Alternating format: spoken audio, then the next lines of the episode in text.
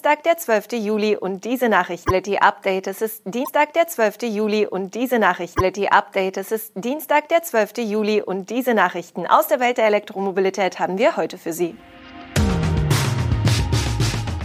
Masterplan Ladeinfrastruktur vorgelegt. Shell bietet Rabatt auf Tesla Model 3, Human Horizons zeigt E-Limousine, Mercedes-Benz steigert E-Absatz und Micros baut Schnelllader an sieben Filialen.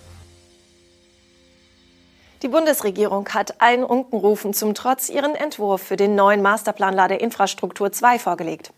Welche Linien und Haltestellen und vor allem welche Zeitpläne das Verkehrsministerium dabei vorsieht, zeigt die Analyse von electrif.net. Bundesverkehrsminister Volker Wissing will es mit dem Masterplan schaffen, dass die Menschen das E-Auto genauso gut laden, wie sie bislang tanken können. Ihm geht es vor allem um deutlich mehr Tempo beim Ausbau. Deshalb stehen die Beschleunigung von Genehmigungsverfahren, die Integration der Ladeinfrastruktur ins Stromnetz und die Digitalisierung des Ladens im Fokus.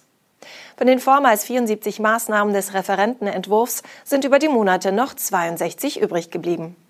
Geht es nach dem Entwurf des Masterplans wird 2023 das wohl wichtigste Jahr für den Ausbau der Ladeinfrastruktur, zumindest was die Regulierung angeht. Auf Grundlage der Bewertung der bisherigen Förderprogramme erstellt das Verkehrsministerium bis Anfang 2023 ein Konzept für die Finanzierung. Bis zum ersten Quartal des kommenden Jahres will sich das Haus auch mit anderen EU-Staaten abstimmen, um insbesondere ein gut geplantes Pioniernetz für elektrische Lkw und Fernbusse zu errichten. Apropos Stimmung. Auch die deutschen Ministerien wollen besser zusammenarbeiten. So wollen Verkehrs- und Wirtschaftsministerium prüfen, ob und wie die Nutzung selbst erzeugten Stroms für das eigene Elektrofahrzeug bzw. die eigene Flotte erleichtert werden kann. Die beiden Ministerien haben derzeit noch einige andere Punkte rund um die Elektromobilität zu klären. Die kombinierte Förderung von PV-Anlagen, Wallbox, steuerbaren und idealerweise bidirektionalen Wallbox wird hier ein weiterer Punkt. Die Regierung erwägt auch eine weitere Anpassung der Ladesäulenverordnung und will eine interministerielle Steuerungsgruppe einsetzen, um die Fortschritte beim Masterplan Ladeinfrastruktur 2 sicherzustellen. Shell bietet im Rahmen seines Elektroauto-Abos in Deutschland das Tesla Model 3 für begrenzte Zeit zu besonders günstigen Konditionen bei kurzer Abolaufzeit an. Die entsprechende Gutscheinaktion gilt aber nur so lange der Vorrat reicht. Konkret kostet das Tesla Model 3 Standard Range Plus 649 statt regulär 809 Euro im Monat. Dabei handelt es sich um das Basismodell mit LFP-Batterie und 491 Kilometern Reichweite. Tesla bezeichnet diese Variante seit einigen Monaten nur noch als Model 3. Der Namenszusatz Standard Range Plus wurde gestrichen. Die Laufzeit beträgt bei Shell ein halbes Jahr mit insgesamt 10.000 Freikilometern.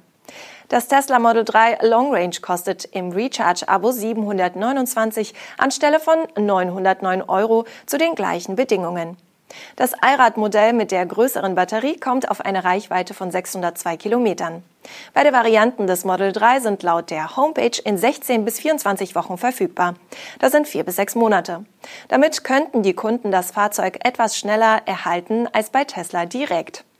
Der Online-Konfigurator gibt derzeit Januar bis März 2023 als Liefertermin an. Beim Basismodell 3 mit weißer Lackierung und 18 Zoll Felgen gibt Tesla sogar nur die Spanne April bis Juni 2023 als Liefertermin an. Der chinesische Elektroautohersteller Human Horizons hat sein zweites Modell präsentiert. Die sportliche E-Limousine namens HiFi Z beschleunigt in 3,8 Sekunden auf 100 km/h und ist mit einem 120 Kilowattstunden großen Akku ausgestattet.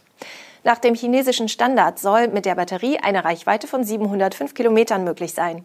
Da eine Zell-to-Pack-Technologie zum Einsatz kommt, liegt es nahe, dass die Zellen vom chinesischen Batterieriesen Kettle zugeliefert werden. Weitere Details zum E-Antrieb des Autos nennt Human Horizons nicht. Stattdessen werden technische Features wie die Hinterachslenkung mit bis zu 13,2 Grad Einschlagwinkel hervorgehoben. Diese soll der über fünf Meter langen Limousine einen Wendekreis auf dem Niveau eines Mini Cooper erlauben. Zudem werden die autonomen Fahrfunktionen und Designmerkmale wie ein umlaufendes Leuchtenband aus über 4000 LEDs oder das Audiosystem mit 23 Lautsprechern erwähnt. Die Termine für die Markteinführung in China sollen auf der Chengdu Autoshow im August bekannt gegeben werden. Die Preise werden umgerechnet bei rund 88.000 bis 127.000 Euro liegen. Das erste Modell von Human Horizons war übrigens das 2020 präsentierte Elektro 21 seine Markteinführung und wurde bis jetzt mehr als 5000 Mal ausgeliefert. Mercedes-Benz Mal ausgeliefert. Mercedes-Benz Cars, also die Kombination aus Mercedes und Smart, hat im zweiten Quartal 65.400 Elektroautos und Plug-in-Hybride abgesetzt. Da sind zwar nur zwei Prozent mehr als im Vorjahresquartal, aber innerhalb der Elektrofahrzeuge haben die rein batterieelektrischen Autos deutlich zugelegt. So stieg der Absatz rein elektrischer EQ-Modelle im gleichen Zeitraum um 90 Prozent auf 23.500 Fahrzeuge an. Das heißt aber auch, mit 41.900 verkauften Fahrzeugen haben im zweiten Quartal die Plug-in-Hybride noch immer die Überhand. Nach den einzelnen Baureihen schlüsselt Mercedes die Absatzzahlen nicht auf. Das gilt auch für den kumulierten Absatz im ersten Halbjahr. In den ersten sechs Monaten des Jahres verkaufte Mercedes-Benz 139.600 Steckerfahrzeuge, davon immerhin der Gesamtabsatz nicht stärker gewachsen ist dass der Gesamtabsatz nicht stärker gewachsen ist, liegt auch an den globalen Problemen bei der Halbleiterversorgung. Sind wie bei der Konkurrenz zu elektrische Mercedes-Modelle sind wie bei der Konkurrenz zuletzt deutlich gestiegen. Über alle Antriebsarten hinweg ist der Mercedes-Absatz im zweiten Quartal sogar um 16 Prozent auf 490.000 Fahrzeuge zurückgegangen. Noch kurz das größere Bild. Elektroautos machen inzwischen 4,8 Prozent am Gesamtabsatz von Mercedes-Benz aus. Rechnet man die Plug-in-Hybride hinzu, haben immerhin 13,3 Prozent aller neuen Mercedes einen Ladeanschluss.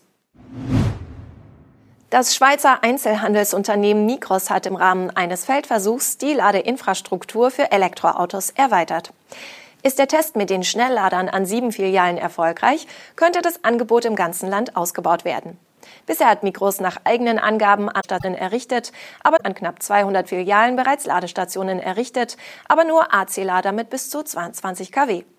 Nun wurden an sieben Filialen auch DC-Ladepunkte mit bis zu 60 kW aufgebaut. Abhängig von den Erkenntnissen und dem Kundenfeedback könnte ein schweizweiter Ausbau dieses Angebots erfolgen, und zwar schrittweise bis 2025. Dazu sollen an den Standorten auch Umfragen erfolgen. Das neue Ladeangebot M-Charge der Migros ist für die Kundschaft allerdings nicht mehr kostenfrei. AC-Laden mit bis zu 22 kW kostet jetzt umgerechnet rund 30 Cent pro Kilowattstunde. Fürs DC-Laden mit bis zu 60 kW sind 35 Cent fällig. Der Preis sei so angesetzt, dass damit lediglich ein Teil der Kosten gedeckt werde, so das Schweizer Unternehmen. Das war unser E-Mobility Update am heutigen Dienstag. Wir danken Ihnen fürs Zuschauen oder Zuhören und sind morgen wieder für Sie auf Sendung an diesem Kanal. Tschüss.